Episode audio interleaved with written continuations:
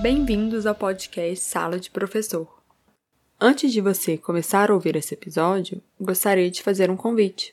Acompanhe nossa página no Facebook e no Instagram, arroba Sala de Professor. Te esperamos lá para comentar episódios e para ver um pouco dos bastidores. Agora sim, um bom episódio para você. Olá, bem-vindos à nossa sala de professor. Eu sou a Fabiana. E eu sou o Alisson. E o convidado da nossa sala é o engenheiro Sidney Chibata.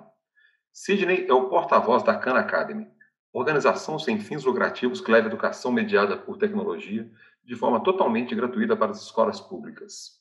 Sidney, fale um pouco mais sobre você para os nossos ouvintes. Obrigado, Alisson. Eu sou Sidney Chibata, eu sou responsável pelas operações da Khan Academy no Brasil e eu estou aqui ajudando a missão global da empresa a fazer com que a gente consiga estar tá disseminando uma educação de qualidade para todo mundo em qualquer lugar. Eu me juntei à Academy um pouco mais de um ano e meio e é um grupo que está no Brasil aqui desde 2013 e a, a minha experiência, na verdade, ela é a maior parte vinda da, da assim do mundo corporativo, né? Mas eu sou, digamos assim, um educador há muito tempo e diria que principalmente porque eu sou um pai de gêmeos, né? E eu tenho muito tempo procurado meios de fazer com que eles consigam se é, educar cada vez mais. A Academy, na verdade, foi a primeira ferramenta que eu tive contato quando eles eram bem pequenos, há mais de sete anos atrás. Então, foi uma feliz coincidência eu ter entrado numa organização que eu já conhecia há muito tempo e num papel agora um pouco diferente, para ajudar mesmo a implementar a missão aqui no Brasil. Legal, Sidney. É, obrigada, primeiramente, pela uhum. disponibilidade né, em participar do nosso podcast já começar o papo pela CAN, né? Conta pra gente um pouco da história, como tudo começou, como é que tá hoje, são quantos usuários no Brasil e no mundo. É, o Alisson é fã, depois ele fala mais sobre isso.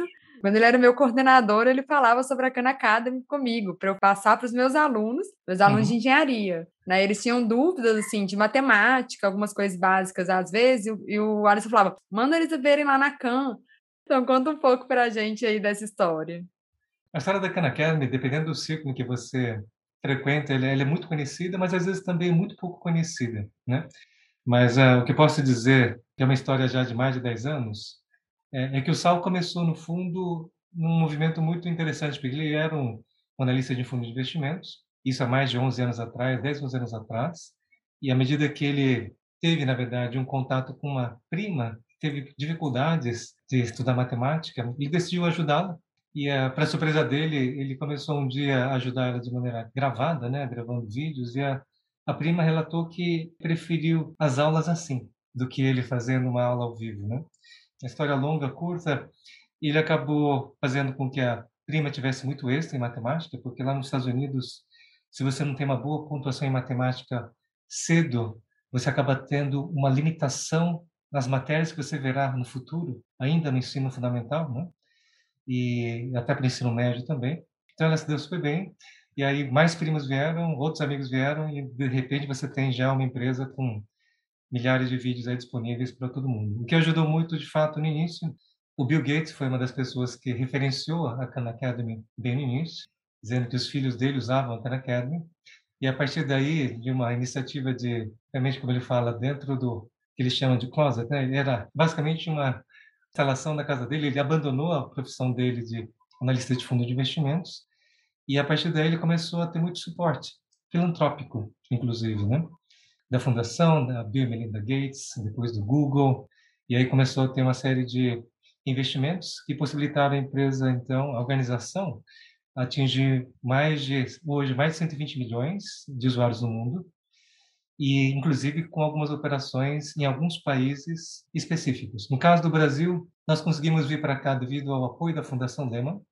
A Fundação Lehman, dentro da, dos pilares de investir tanto em lideranças, né, em educação, identificou a Khan Academy lá em 2013 como sendo uma das ferramentas de tecnologia para suportar a educação e começou a fazer investimentos e trouxe toda todo o conteúdo para a Khan Academy nos primeiros cinco anos e a gente localizou praticamente todo o conteúdo de matemática, ciências e outros cursos para o português.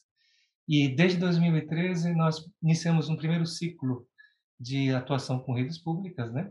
E hoje a gente tem mais de 5 milhões de usuários no Brasil. E a partir de 2018, nós começamos a ter uma operação local, que significa com equipes mesmo da CAN, e a gente começou a partir daí fazer uma localização muito mais alinhada ao currículo do Brasil, que era a BNCC. Então, nós fomos um dos primeiros até a garantir que o conteúdo fosse integralmente, digamos assim, gerado a partir uh, da BNCC. E desde 2018, 19 e 20, a gente tem feito aí cada vez mais lançamentos de conteúdos, né? tanto de matemática, ciências. A gente lançou o último ano do nono ano português, neste ano, e a gente agora está fazendo um investimento mais direcionado ao currículo do ensino médio. À medida que a BNCC começa a ficar formalizada no ensino médio a partir deste ano. Né? Eu posso falar mais, mas assim, a história mais curta, a versão é essa. Sim, a CAN tem muito, muita matéria, né? O foco é voltado aí para o ensino fundamental, ensino médio, né? Mas você entra lá, tem uma parte lá, ciência e engenharia, e tem um tópicozinho lá, engenharia elétrica, né? Que é um, um pouco minha área. Vocês têm essa vontade, né, de ter conteúdos voltados para o ensino superior também? Então, o que a gente vê hoje na Khan Academy é um pouco resultado do nosso histórico no Brasil. Você tem aí uma série de conteúdos que foram essencialmente o resultado do primeiro período da Khan no Brasil, que foi localização de conteúdo dos Estados Unidos. Então você tem lá uma série de conteúdos que são herança dessa época. Todos eles são alinhados a, digamos assim, a BNCC dos Estados Unidos. Então você vai ter um conteúdo que a gente chama de em Estados Unidos é K-12, né? Hoje a gente fala até K-14, que no fundo é são desde crianças até os 14 anos, que podem incluir os primeiros anos da faculdade. Por isso que você tem ali conteúdos até de cursos do ensino superior para algumas matérias. A partir da segunda fase em que a gente veio para o Brasil, os nossos conteúdos ficaram muito mais alinhados à implementação da BNCC. Então a gente favoreceu muito mais o ensino fundamental, o Fundi 1, Fundi 2, e fizemos toda a identificação dos, das habilidades do ensino médio, também colocando lá mini tags com os códigos da BNCC.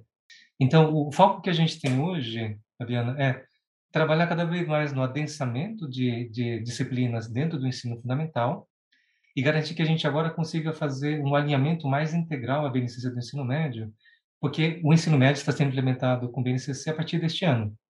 Então, a gente tem digamos, a ambição de fazer com que uh, o nosso, nosso site, a nossa plataforma, seja uma, um recurso suplementar para o ensino fundamental e ensino médio.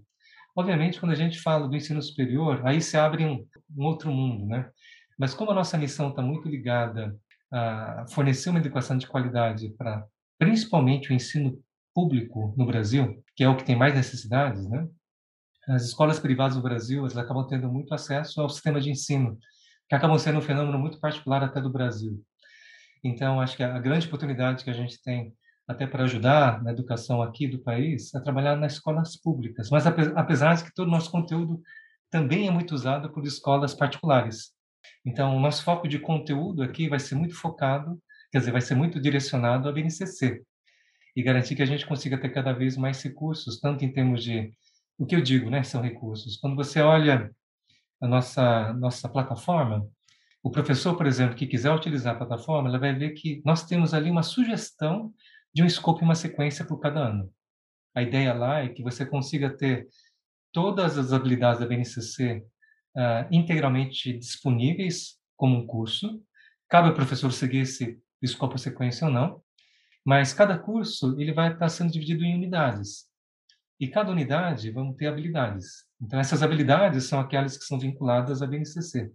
Então, o professor tem essa flexibilidade de pegar qualquer habilidade e perceber que essa habilidade vai ser traduzível, né? vai ser utilizável como um artigo, um vídeo, ou uma série de exercícios, ou avaliações, e ele pode passar isso para os alunos. Então, nesse sentido que, apesar da gente falar que existe um curso, existem, é, digamos assim, nossos investimentos deixá-los mais ainda mais densos, né? A implementação depende muito de cada professor. Mas se você quiser seguir uma linha, tem uma linha lá que a gente considera viável, tanto para um professor, quanto para um pai, mesmo para um aluno que queira fazer de maneira independente. A história é muito legal, viu, Sidney? Uhum. É, a Fabi já falou, né, que eu sou fã do Khan Academy, Eu procurei aqui no cadastro para ver desde quando eu sou cadastrado no Khan Academy, e o meu cadastro já está com seis anos, mas eu troquei, acho que eu tenho sete anos de cadastro, né? Então, você vê que eu estou desde 2014, 2015 cadastrado. E eu acompanhei bastante a evolução, as mudanças do Khan Academy. Sim. Eu comecei usando como professor e eu usava a hora do código, numa uhum. disciplina de algoritmos que eu tinha. Os alunos uhum. tinham que trabalhar a hora do código. Teve alguns cursos que eu usei que já saíram do ar, inclusive. Um de banco de dados que eu também utilizei, que eles saíram como professor de TI que sou, eu aplicava essas, é, esses cursos na turma. É, cinco pontos da minha disciplina era para quem concluísse o curso todo ao longo do semestre com as datas, então eu realmente utilizava e foi muito bom o Khan Academy. Depois, continuo usando hoje com, com vários alunos, utilizo com as minhas, com a minha filha, meu filho ainda não, meu filho está com cinco anos, a minha filha está com, tá com 11, está no sexto ano do ensino fundamental, e aí o que você falou, né? O Khan Academy segue a BNCC, está lá com toda a estrutura bonitinha para a gente seguir, né? Então, que minha filha vê na aula aqui em Belo Horizonte, eu sei que tem lá no Khan Academy. E você falou que você conhecia o Khan Academy antes de estar no Khan Academy, que uhum. você é pai de gêmeos, não é isso? Sim. Você conheceu o Khan Academy igual eu comecei procurando alternativas para complementação de estudo ou por algum outro motivo você aplicou o Khan Academy com seus filhos, com os gêmeos? É curioso que eu também, quando eu fui fazer as entrevistas na CAM, eu falei que tinha conhecido a plataforma há muitos anos. Aí né? minha conta, de fato, tinha 6, 7 anos de idade. Então, pelo menos estava lá a referência de que eu não tinha falado nada de acordo com o que não aconteceu. Mas eu tinha dois objetivos na época, né? Eu tinha o objetivo, primeiro, de tentar buscar uma ferramenta que pudesse ajudá-los a, a ter contato com a língua inglesa. Eu queria que eles já tivessem menos dificuldades que eu tive na minha época de começar a ter contato com inglês. E naquela época, a Academy já era bem conhecida nos Estados Unidos. E eu comecei a perceber que faria muito sentido. Mas até o que a gente precisava, o que eu precisava naquela época foi disponibilizado alguns anos depois pela Khan, que é realmente um, um outro aplicativo que a gente chama hoje Khan Kids, que é justamente um aplicativo da Khan para crianças em estágio de alfabetização, tanto na parte de texto quanto numérica. Então, no fundo, eu não conseguia aplicar muito. Apesar de ter exposto isso para as crianças naquela época, não evoluiu muito. E a segunda coisa que me chamou a atenção também em relação a Khan é porque, eu não sei porquê, mas naquela época eu tive contato com um artigo do Benjamin Bloom, que chamava The, The Two Sigma Effect, que significa o efeito 2 sigma, ou o problema de 2 sigma. Curiosamente, esse, esse, artigo, que é um artigo científico, né, um paper é, publicado em 1984, ele falava sobre, de uma forma muito interessante, a questão de tutores. Então, eu tive muita sorte de ter contato com esses dois, digamos assim, né, um artigo, eu passando um pouco mais sobre ele, e sobre a CAN, e eu percebia que a CAN, na verdade, era uma forma de resolver o problema do dois sigma que esse psicólogo uh, americano né, tinha já reportado há muitos anos atrás. Ô Sidney, você estava contando a história da Khan Academy e você foi lá no, nos primórdios, no primeiro vídeo gravado, que a, a prima uhum. detalhou, né, ou comentou que ele gostou, que ela gostou mais do vídeo. A gente tem a sala de aula, né, não sei nem se eu posso chamar de sala de aula porque a gente está usando o Zoom, que é a nossa sala de aula. E, e o professor acabando a pandemia, está lá na sala de aula de tijolo dele. E a gente percebeu, a gente sabe, já sabia isso, ficou evidente, que o conteúdo está aí no YouTube, está aí na CAN. Você tem um conteúdo em diversos locais. E muitas vezes o aluno vai preferir o vídeo. Como que um professor deve, assim, o que, que você pensa, né? Como é que fica o professor? O que, que você acha que o professor deve fazer? Como você vê isso? Então, isso, então eu vou fazer agora talvez a ponte com o que eu falei anteriormente, né? Sobre o que a gente que encontrei em relação a, a esse artigo do problema do dois sigma. Mas a resposta original, ou resposta mais imediata, é que o professor ele pode utilizar-se muito de plataformas tecnológicas para fazer com que a experiência de sala de aula seja mais interessante. Então, o que a gente percebe é que o vídeo ele acaba sendo uma forma de consumo de conteúdo mais simples. E às vezes você pode até ter uma interação, fazendo ele fazer mais rápido, mais devagar, ou parando, que acaba dando uma autonomia para o aluno, que realmente a, a presença em sala de aula às vezes é muito difícil. Então, a, resposta, na verdade, é que o professor ele tem que ter muito mais o papel de um tutor. O problema dos dois sigma que eu falei anteriormente, ele fala muito sobre isso. Benjamin Bloom, à medida que você percebe que ele foi um dos pais né, da, do estudo da educação, desde 64, quando ele introduziu o conceito de aprendizagem voltada ao domínio, ele fez em 84 esse estudo, que ele comparou três grupos de alunos, né? Um grupo de aluno com aulas normais, um grupo de aluno com aulas normais tendo aprendizagem voltada ao domínio, e um grupo com aprendizagem voltada ao domínio, mas com tutores. E ele percebeu que esse terceiro grupo, aquele que tinha tutores e aprendizagem voltada ao domínio, ele tinha, em média, que a gente chama de 2 sigma, né? Assim, 98% deles eram melhores, a média desse terceiro grupo, melhor do que, a, do que o grupo convencional. Então, mostrava-se muito claramente que, em tese, assim, a educação de príncipes é muito melhor, ou de princesas. Se você tem realmente um tutor particular que esteja lá fazendo, garantindo que você não vá para frente sem saber a matéria anterior antes, é inevitavelmente a melhor forma de relacionamento de aluno-professor. Você consegue ter uma relação de aprendiz, mestre, tutor e aluno que realmente dá resultados muito melhores do que uma sala com 30, 40 alunos, só você colocando conteúdo. Qual o problema que ele colocou lá? Ele colocou lá que tem um custo muito alto para poder implementar esse tipo de solução. Imagine você ter que alocar um professor para um grupo de três, quatro, cinco alunos, né?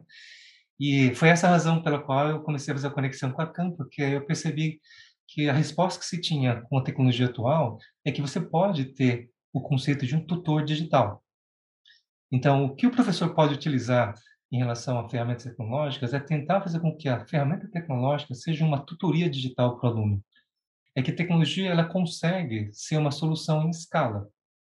Porque basta você ter uma conexão via Zoom, basta você ter, ter um aluno conectado, ele tem acesso, digamos assim, a uma ferramenta de tutoria digital através, através de uma de aplicação como a Khan, em que você consegue ter um tipo de acompanhamento que não é igual ao do professor, obviamente, mas é um acompanhamento que permite o aluno identificar pontos em que ele precisa para poder ter o domínio daquele, daquela habilidade e saber o que fazer a respeito desse, dessa habilidade incompleta para você poder avançar.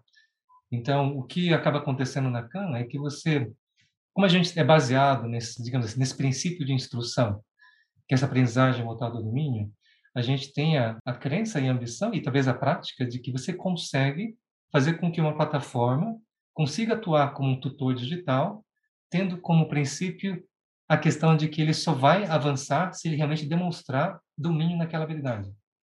Então, o professor ele pode ter uma série de estratégias de instrução em sala de aula, e aí você tem vários tipos de metodologias ativas, né? Em que você consiga utilizar a CAM como se fosse um complemento à forma como ele está colocando a sequência de currículo dentro de cada sala de aula. Nossa expectativa é que, à medida que e esse talvez seja um dos poucos resultados, se não o único resultado positivo né, da, da, pandemia para as escolas, foi que a gente foi forçado a avaliar as tecnologias de uma maneira diferente. E a gente já tem muitas evidências tecnologia por si só não dão nenhum efeito, tá? às vezes até eles podem atrapalhar, mas se você tiver uma tecnologia que consiga estar tá embutida dentro da, da abordagem pedagógica do professor, ela pode ajudar em muito o que está por trás dessa aprendizagem voltada do domínio é que você não pode, para algumas matérias, né? Digamos que a maior parte das matérias de ciências exatas, todas de, de línguas, tem algumas ressalvas, mas também pode ter algumas coisas parecidas ali. Mas se você realmente tivesse essa ideia de que eh, você tem que dominar algo antes de avançar, você hoje tem ferramentas que ajudam o professor a fazer isso de maneira integral. Então você não precisa ficar pensando em criar um plano para 30 alunos individuais, porque a tecnologia ajuda você a fazer isso. Sidney, gostei uhum. muito do tutor digital. Eu acho que, que é por aí também. Eu acho que cabe ao professor, obviamente, ele tem que ser capacitado para conhecer essas, essas ferramentas, né? ele tem que saber uhum. usar a Khan Academy, ele tem que saber usar o YouTube, enfim. Ele tem que ter essa, essa capacidade de uso. E realmente é um complemento. Né? Uhum. É, muitas vezes as pessoas pensam ah, a tecnologia vai substituir a sala de aula. Não é por aí. Né? Acho que você foi muito, muito preciso, do meu ponto de vista, na sua colocação, de que é um complemento e é um tutor digital. É um, o professor pode usar, por exemplo, para fazer um diagnóstico com a turma, saber onde que a turma está, em qual momento que a turma está, né? saber uhum. as lacunas daquela turma, para trabalhar mais com o conteúdo com aquela turma, até personalizar um pouco, né? já que a gente consegue fazer um login que é um resultado é, individual de cada aluno, que talvez fosse difícil ali para o pro professor ter isso em sala de aula. Inclusive, isso, na verdade, acaba sendo uma consequência desse, desse princípio de instrução. Né? Quando você fala em aprendizagem voltada ao domínio, ele basicamente está dizendo que nenhum aluno deve avançar sem antes dominar aquelas habilidades. Então, ele tem algumas consequências. A primeira delas é isso que você acabou de dizer. Alisson, você, na verdade, tem que ter um ensino diferenciado para que haja uma aprendizagem personalizada. Porque uma vez que você começa a perceber que cada aluno deveria ter domínio daquele, daquela habilidade antes de prosseguir, você não pode criar um movimento em que todos esperam todos. Cada um acaba tendo seu próprio ritmo. Então você acaba tendo que ter muito mais foco no tempo, em estratégia de instrução, para fazer com que cada aluno consiga fazer no seu próprio ritmo, né, o avanço daquelas habilidades. Uma outra coisa que acaba acontecendo também é justamente que quando você pensa em personalização, você acaba sendo forçado também a pensar que a forma como você trabalha com plataformas como a Khan, é você inverte um pouco a lógica da sala de aula, né? Em vez de você fazer um conteúdo com escopo específico, uma sala de 50 minutos, e fazer com que todo mundo seja submetido àquele mesmo, você, na verdade, coloca um objetivo mais amplo para o aluno. Às vezes, algumas salas que a gente já viu até é, nos Estados Unidos, você começa o ano fazendo assim, coloca um objetivo de curso para todos os alunos e cada um deles vai seguindo o seu próprio ritmo. E às vezes você tem curvas muito interessantes, às vezes tem alguns que realmente demoram muito e depois aceleram, alguns que vão muito mais rápido depois conseguem até acelerar mais ainda em relação às, às habilidades. Mas o que acaba acontecendo é que a prática acaba sendo muito mais focada no aluno. Não que o aluno consiga definir tudo o que ele precisa, o professor ainda tem que estar lá para ser uma espécie de orientador.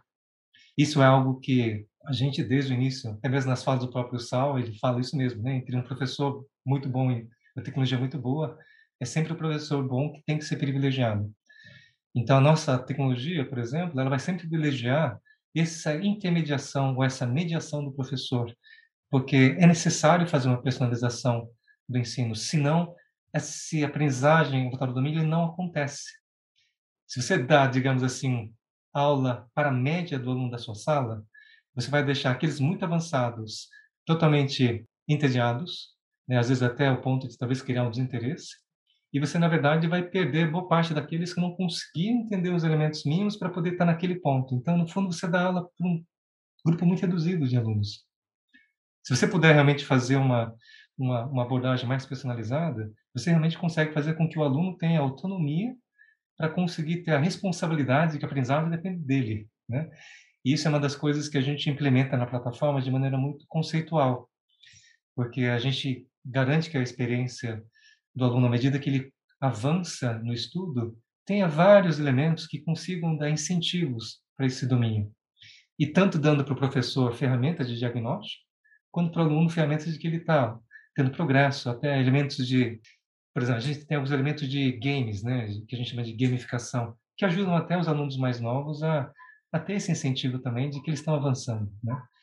Então, a, apesar de ser uma ideia muito simples, a implementação que a gente tem que levar em conta com base nesse princípio, ele acaba mudando muitas coisas.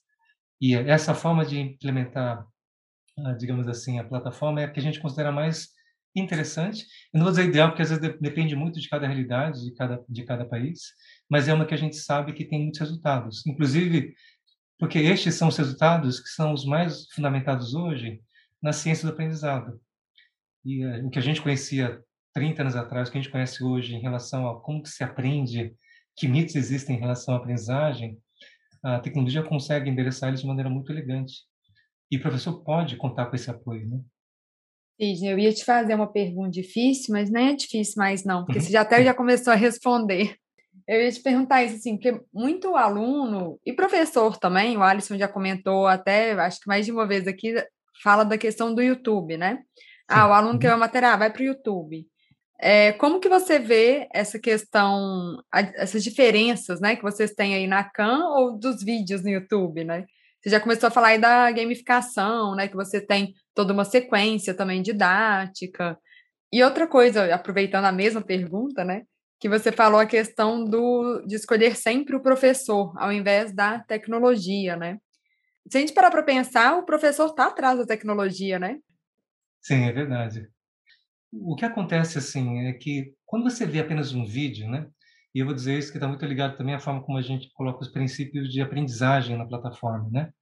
Hoje, a forma como a gente entende que a aprendizagem acontece é quando você tem não apenas, digamos assim, uma prática, você tem que ter prática, e também você tem que ter um, um exercício claro de rememoração.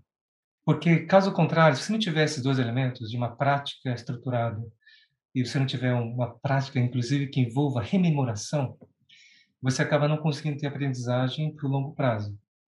O que acontece quando você apenas assiste só um vídeo? Você acaba ficando naquele ponto que a gente chama de falácia da familiaridade. Você acaba achando que você entendeu, que você agora sabe aquela matéria e fica por si só. Então, o vídeo, às vezes, ele acaba gerando, pelo fato dele ser uma, uma atividade que é muito. Você acaba ficando de maneira reativa, né? Você acaba ficando só. reativa, não, passiva, né? Você está apenas recebendo conteúdo.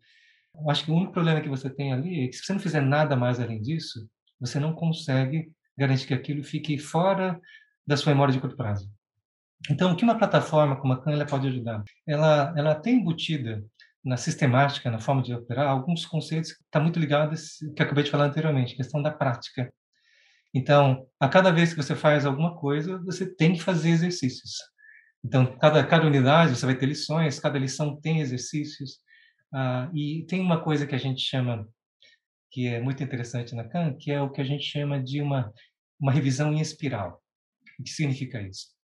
Se você, por acaso, você está num curso, numa unidade, trabalhando numa habilidade, e você vai pegar aquela lição, você vai ver o artigo, você lê o artigo, você vai ver um vídeo e você vai fazer uma prática. Tá? Exercício é simples. Terminou, beleza? Você entendeu aquele conceito? Terminou a unidade, você vai fazer uma outra, um outro exercício. À medida que você acaba o curso inteiro, aí você vai ter um exercício para o curso inteiro.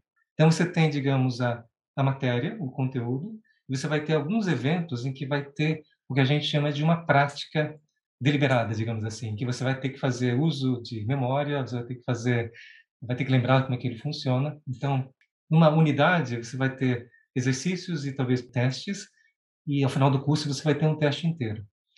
Por que isso é importante? Porque isso ajuda você justamente a fazer o que a gente chama de uma prática. O que é uma prática deliberada? Aquela que consegue ser repetida, tem que ser espaçada, ela tem que ter variação, ela tem que ter, digamos assim, uma, uma riqueza em relação ao tipo de questões para cada, cada exercício que o aluno consiga fixar aquela matéria. Então, imagine um professor ter que fazer isso manualmente. Você tem uma plataforma que ajude fazendo isso, ah, você consegue garantir que o aluno consiga, para aquela habilidade, ter o exercício mínimo da prática. Onde que entra a, a revisão em espiral? Depois que você fica numa habilidade que a gente considera familiar, o proficiente, depois de algum tempo, você vai receber na sua plataforma uma bateria de exercícios para rememoração.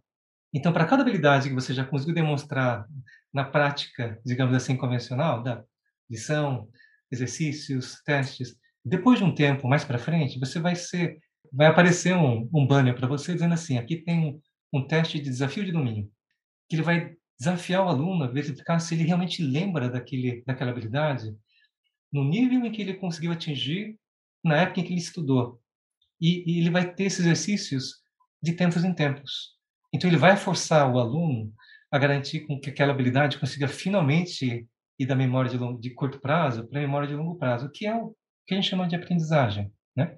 Esse processo aí de você trazer coisas tanto de curto prazo para longo prazo, é, seria a aprendizagem que a gente tem, que realmente é aquela que persiste, e que realmente vai ajudar futuramente o aluno a, a usar aquelas, digamos assim, lições, né, para poder aplicar em situações em que ele consiga pensar melhor, raciocinar criticamente, julgar situações, interpretar opiniões. Então, é, é muito importante que essa base esteja bem fundamentada.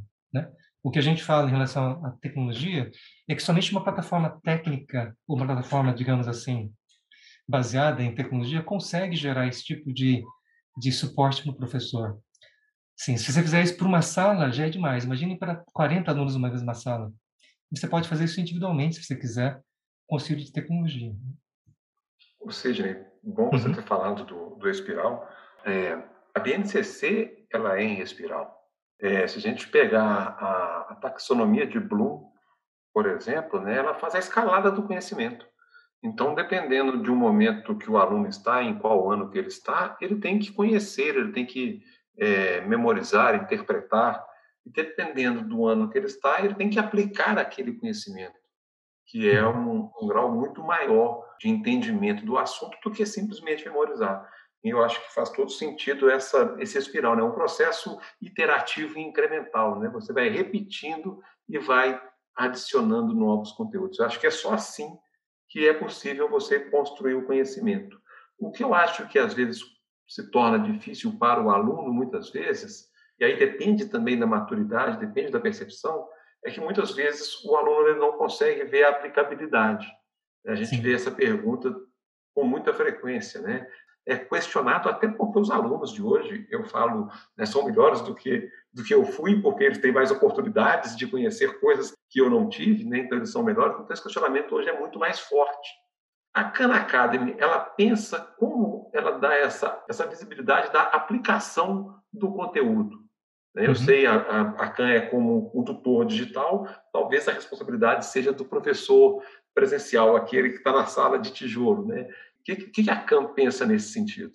Então, a gente acaba gerando muito esse senso prático nos exercícios. A gente tem, para algumas matérias, alguns cursos, assim, a gente tem mais de milhares de exercícios diferentes para cada um do, cada uma das habilidades que a gente precisa exercitar.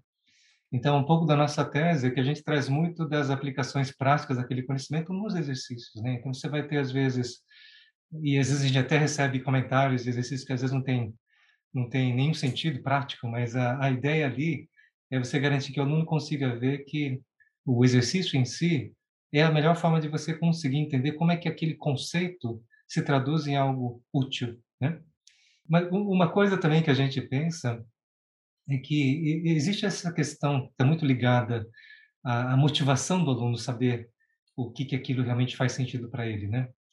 Então, a gente falou dos elementos é, assim gamificados que a gente tem na plataforma e tudo mais, mas o que de fato tem que ser trabalhado às vezes realmente muito pelo próprio professor é essa motivação, porque a, a nossa abordagem, por exemplo, ela nunca vai se basear numa, num algoritmo de inteligência artificial que vai delinear todos os próximos passos do aluno a partir de um diagnóstico. Tá? A gente não tem essa essa pretensão, eu acho que nem plano de fazer isso na plataforma. No entanto, o que acontece? Quando você começa a, a verificar o que é, o que está por trás dessa falta de motivação dos alunos, às vezes o problema é porque realmente existem aprendizagens incompletas lá no passado. Por mais que a gente queira garantir que o aprendizado seja uma coisa saudável e útil, inevitavelmente muitos alunos têm questão de notas, a questão de não ir bem, como se fossem julgamentos de valor. E isso acaba gerando muita, dissonância né, para alunos. Então, às vezes, não querer aprender algo é você acabar sendo testado sobre algo que você não aprendeu bem, e aquilo acaba sendo um reforço de algo negativo. Então, é muito importante saber qual é a causa daquela motivação, porque para o aluno realmente se motivar a aprender, ele tem que ter pelo menos, segundo os nossos preceitos, né, ele tem que ter uma percepção de valor que aquilo realmente vai adicionar para a vida dele. E ele também tem que ter uma questão das expectativas, que ele consegue resolver aquele problema. Se não tiver esses dois elementos para fazer qualquer tipo de coisa, seja expectativa e valor daquilo, ele não vai conseguir ter motivação. Então, no primeiro caso, a questão das expectativas, ele, ele tem que ter as habilidades fundamentais para poder tratar dos problemas. Então, esse é um problema de, às vezes, remediação. E a gente teve casos, por exemplo, de professores que pegaram alunos, por exemplo, da oitava série e, utilizando a CAM, voltaram ao conteúdo do terceiro ano para poder colocar todo mundo na mesma página. E teve resultados muito bons com meses de, de persistência, porque às vezes os assim os buracos, né, as coisas incompletas que ficaram para trás são são muito grandes e às vezes elas ficam traduzidas em outro tipo de percepções aqui para o próprio estudante, né? Então fica difícil você endereçar se você não endereça, se você tem que tirar isso um pouco, levantar um pouco a pedra para ver esses problemas. Outra coisa que a gente coloca também é que a gente tem muito esse conceito de uma mentalidade de crescimento, que você na verdade não tem por genética, por determinação, qualquer coisa, uma capacidade fixa e que a gente consegue ter uma plasticidade no nosso cérebro ou na nossa mente, né? Que você sempre pode aprender. Então, se você consegue também garantir uma mentalidade em que o estudante consiga perceber, olha, suas notas não te definem, seus, seus os problemas do passado não te definem, o que você precisa ter realmente é persistir, garantir que você consiga estar indo pelos passos fundamentais. Esse tipo de motivação o aluno vai ter. E à medida que ele começa a perceber que essa mentalidade de crescimento é importante, hoje uma das coisas que a gente mais percebe em relação a mesmo psicologia cognitiva, né, é que qualquer habilidade requer conhecimento. Então, por exemplo, se você quiser aprender sobre algo novo, se você sabe sobre algo até não correlato, mas que é relacionável àquilo que você está aprendendo aquele algo novo, aquilo vai ajudar você a aprender mais. Não só mais, como mais rápido, possivelmente. A gente tem essa percepção, esse mito de que ele é inútil se não tiver aplicação prática. É, é errada essa percepção. Conhecimento ajuda a gerar mais conhecimento e é como se fosse uma rede. Quando você conhece uma rede, ela começa a ter buracos muito grandes, ela não captura fatos, não captura a realidade. Quanto mais você sabe, mesmo que seja uma outra área do conhecimento, essa rede vai ficando mais fina e você consegue capturar mais coisas, você consegue entender mais coisas. Então, se você realmente conversar com pessoas que chegam a níveis de, de digamos assim, de muito conhecimento em um certo campo, você começa a perceber o quanto esse conhecimento, no fundo, não se baseia apenas naquele conhecimento específico, ele se baseia no conhecimento mais profundo de várias coisas. Então, a mentalidade de crescimento que a gente também crê como sendo essencial, ela é muito importante porque o aluno perceba que assim não existe conhecimento inútil, porque você pode relacionar ele para várias outras coisas que você na sua vida adulta, ainda mais na realidade de hoje, né, que a gente não sabe realmente qual um estudante que está no ensino médio tentando descobrir qual é a profissão dele em dois ou três anos, ou talvez daqui a quatro, cinco anos, talvez as profissões ainda nem existam ainda. Você tem hoje uma agilidade nas funções que a gente precisa, né, para a realidade de hoje, que são muito mais dinâmicas. Então, você não pode criar nada fixo, inclusive conhecimento não pode ser fixo para, os alunos. E a mentalidade que está por trás dessa capacidade de aprender é justamente isso, você ser você está muito aberto a conhecer coisas novas. Né? O único problema do conhecimento é que ele traz com eles algumas alguns vieses. Uma vez que você se torna conhecedor de algo, você se torna de alguma forma, conhecedor de algo. Então, você acaba usando aquele conhecimento de uma maneira muito pré-formatada. Se você não continua, se você não continua, sim, de maneira ativa, a renovar aquele conhecimento, esse conhecimento que você tem, ele acaba podendo ir contra você, porque a realidade muda, premissas mudam, coisas são atualizadas, isso que gera também uma mentalidade fixa, mesmo com conhecimento. Então, é, é importante que essa, esse growth mindset ele consiga se expandir sempre, porque é o que garante a, você até entender as próximas gerações, né? Se você não mantém essa cabeça aberta, você acaba não tendo. E professor é, é a figura que mais vê isso de maneira próxima, né? Sendo ele pai professor, ele está vendo sempre, está sempre diante de uma geração nova. E ele tem que saber como lidar com aquilo. Né?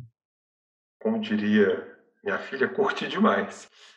curti demais a sua, a sua fala sobre o conhecimento, a importância do uhum. conhecimento. Uhum. quanto mais você conhece, mais fácil é o aprendizado. E aí você fechou muito bem, né? Cuidado com o conhecimento que você pode ficar meio bitolado nele, né? É. Pode... muito oportuna, muito importante a sua fala. E eu acho que cabe uma reflexão para todo mundo, né? A gente fala tanto sobre a capacidade de aprender aprender, o aprendizado contínuo. Você citou a questão das profissões que a gente não sabe quais serão daqui a cinco anos. Acho que foi muito importante a sua fala. Sim, eu, eu viajei um pouco na sua fala, que eu lembrei de uma frase do, acho que foi do Murilo Gun, que eu, se eu não me uhum. engano, que ele falou, seja especialista que lê capricho. Que é essa questão, né, de você não ficar bitolado naquele seu conhecimento especialista, você se abrir para todo tipo de conhecimento, porque você vai fazer conexões em uhum. todos os lugares, em todos os momentos, né? Então, eu acho muito, achei muito importante a sua fala aqui, porque me lembrou dessa frase, né? Que às vezes a gente fica realmente focado numa área, não vai afunilando e esquece, né, que o mundo é feito de conexões. É, mudando um pouquinho de assunto, Sidney, ah, uhum. você falou várias vezes sobre a BNCC e ficou uma coisa na minha cabeça aqui, que hoje em dia a BNCC ela está exigindo que as escolas abordem né, as habilidades socioemocionais nos Sim, uhum. currículos escolares. Como vocês pensam em lidar com isso, em, tratar disso na plataforma? É uma coisa que vocês têm discutido, né? Ter, sei lá, um curso de inteligência emocional também para os alunos. É, uhum. Tem como é, tratar disso por vídeo? Ou é uma coisa que seria realmente são ali com o professor? Como que vocês pensam isso, enxergam isso? Muito importante e essencial, Fabiana, mas dentro das nossas prioridades de investimento, a gente ainda não consegue fazer conteúdo que aborde assim, habilidades socioemocionais, né? A gente tem a todo instante, né? Nós somos uma organização que, no fundo, sobrevive basicamente através de doações filantrópicas de, do mundo inteiro. A gente recebe doações do mundo inteiro. E a, quando a gente tem que fazer uma priorização de conteúdo, a gente tem, tem tido uma linha, né? Uh, estratégica de tentar cada vez mais se adequar aos, a, digamos assim, as disciplinas básicas que são fundamentais. Então, o fato da gente não ter lá não quer dizer que a gente não goste, não ache importante, mas às vezes é basicamente uma, uma decisão de priorização de conteúdo. Por exemplo, a gente agora tem que fazer um aprofundamento muito claro do ensino médio. Tá? Existe uma grande discussão interna, como é que a gente vai tratar as trilhas, como a gente vai tratar as matérias eletivas, a gente deve focar toda a parte de ciências, ou se a gente vai realmente fazer alguma coisa ainda mais na parte de humanas, né? Então, existe o conteúdo que está mais, digamos assim, próximo daquilo que a gente considera fundamental da nossa missão, mas é, é claro que, assim, a gente só pode dizer que elas são muito importantes, porque no fundo até essa própria forma de você lidar com as dificuldades, porque a aprendizagem ela exige esforço, tá? é muito difícil você ter uma aprendizagem que é só puramente divertida, porque você tem que fazer esforço, né? Muitas vezes o esforço consome energia. Você pode ter, consumir isso de maneira diferente.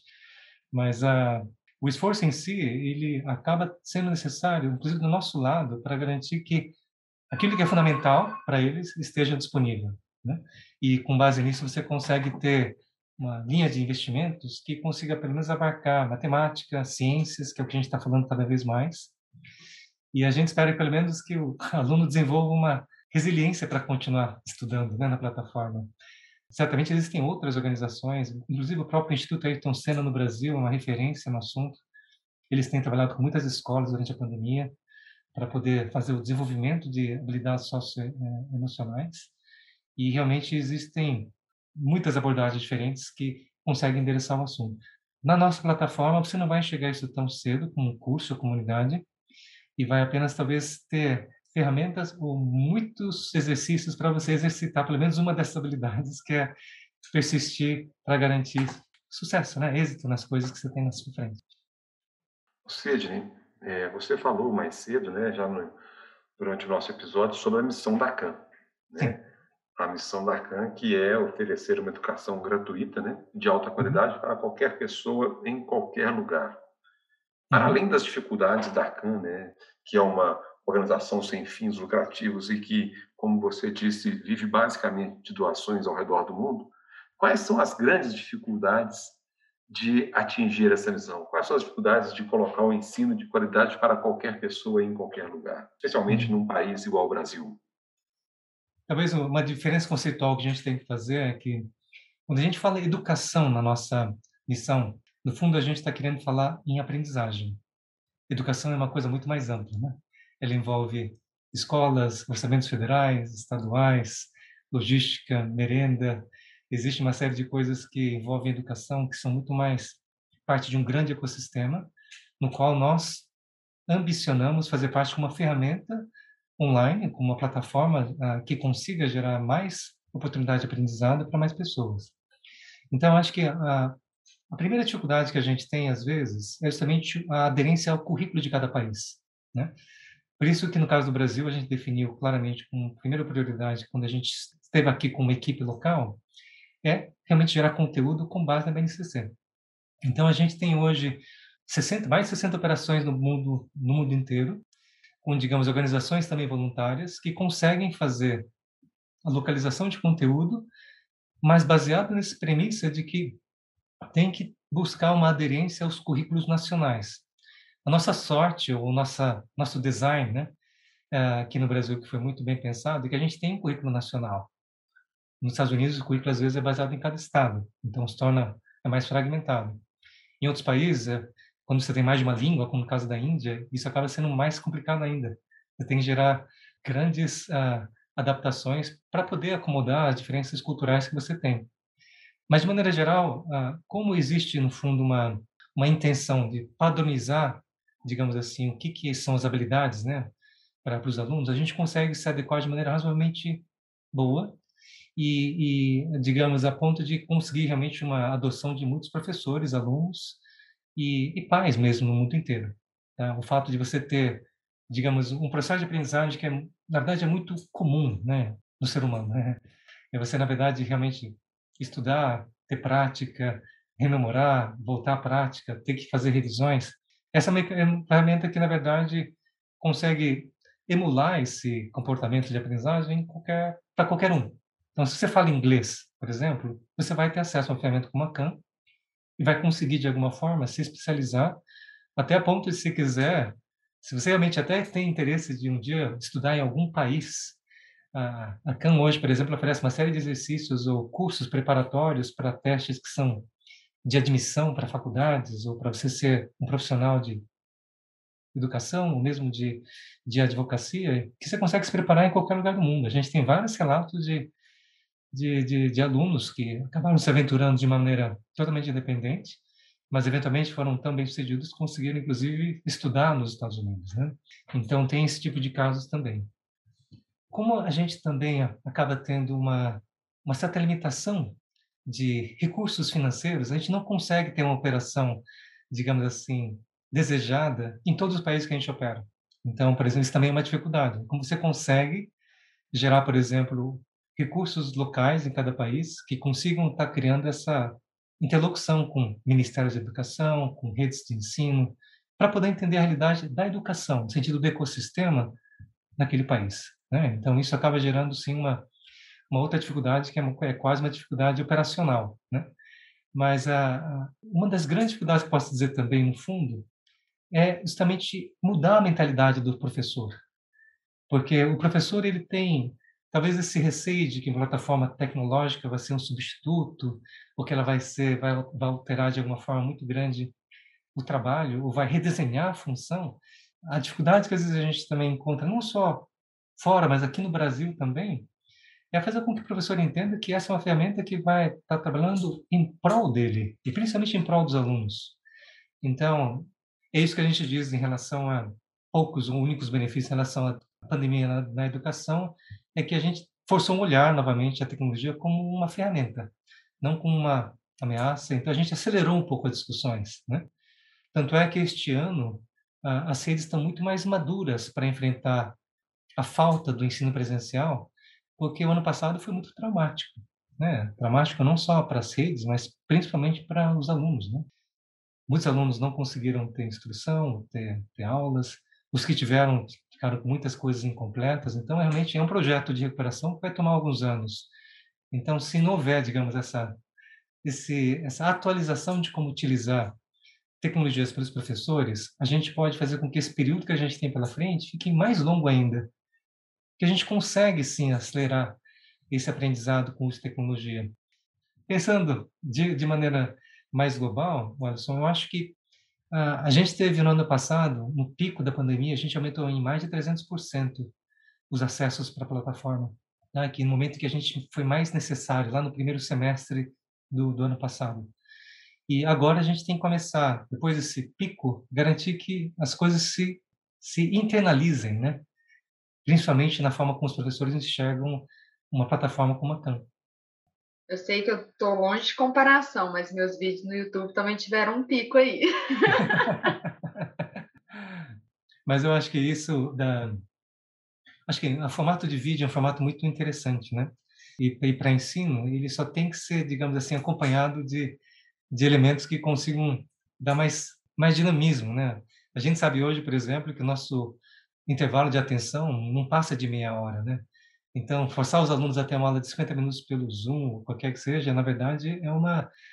Não vou dizer que é uma maldade, mas é forçar muito a, a barra para as crianças e estudantes. Mas, no fundo, a gente vai chegar no momento em que esse tipo de dinâmica com aulas remotas e com tecnologias, ela pode ser diferente, né? Que bom que eu dou aula para adulto. Não estou sendo maldosa com as crianças. Cisne, o papo está muito bom, mas a gente uhum. precisa seguir para o final do nosso episódio. Uhum. E sempre no final, nosso convidado deixe uma dica para os nossos ouvintes. Uma ou mais de uma também. Aí pode ser dica do que você quiser. Pode ser livro, filme, música, série, ou, como eu gosto de dizer, uma dica para a vida. Não, eu vou falar especificamente, talvez, mais com os professores, que são. Eles são os nossos principais, digamos assim, é, alvos para nossas ações aqui no Brasil. Eles são o papel mais fundamental para a gente. Então, professor, eu, o que eu ia sugerir para vocês é que, se você quiser realmente algum curso sobre como é que utiliza uma plataforma como a Khan, a gente tem esses cursos totalmente gratuitos. Tem um curso que é é totalmente online, tem três, quatro horas que te vai dar, então vai dar um certificado para você. E a gente preparou ano passado cursos para os alunos que tiveram dificuldade com a pandemia. Então a gente tem cursos de recuperação desde o terceiro ano até o primeiro ano do ensino médio de matemática. E tem curso para professores sobre esses cursos. Então, acho que ah, se eu puder deixar só uma dica, é assim, a tecnologia é uma aliada, conta com a Khan Academy porque ela é um recurso totalmente gratuito para os professores e alunos e sempre vai ser. E qualquer investimento que você faça ali é um investimento que vai fazer também para a sua própria formação e para os seus alunos também. Então, a minha dica é essa, é muito voltada à Khan Academy, mas é, é no fundo voltada à questão de realmente é, instrumentalizar cada vez mais os professores no Brasil. Muito boa a dica. Você uhum. falou, se não me engano, foi do Prepare-se. Né? Exatamente. É, certamente uma dica muito importante. Já estou fazendo o curso do Prepare-se, inclusive. Uhum. Fico triste que o nosso episódio acabou, porque por mim a gente podia conversar mais um bom tempo. Como fã que sou da, da Khan Academy, agradeço demais vocês. Foi um episódio muito bom. Muito obrigado. Eu que agradeço. Obrigado, Alisson. Obrigado, Fabiana. Obrigada, gente. Depois o Sidney vai ter que mandar um autógrafo pelo correio para o Alisson. E assim finalizamos mais um episódio do Sala de Professor.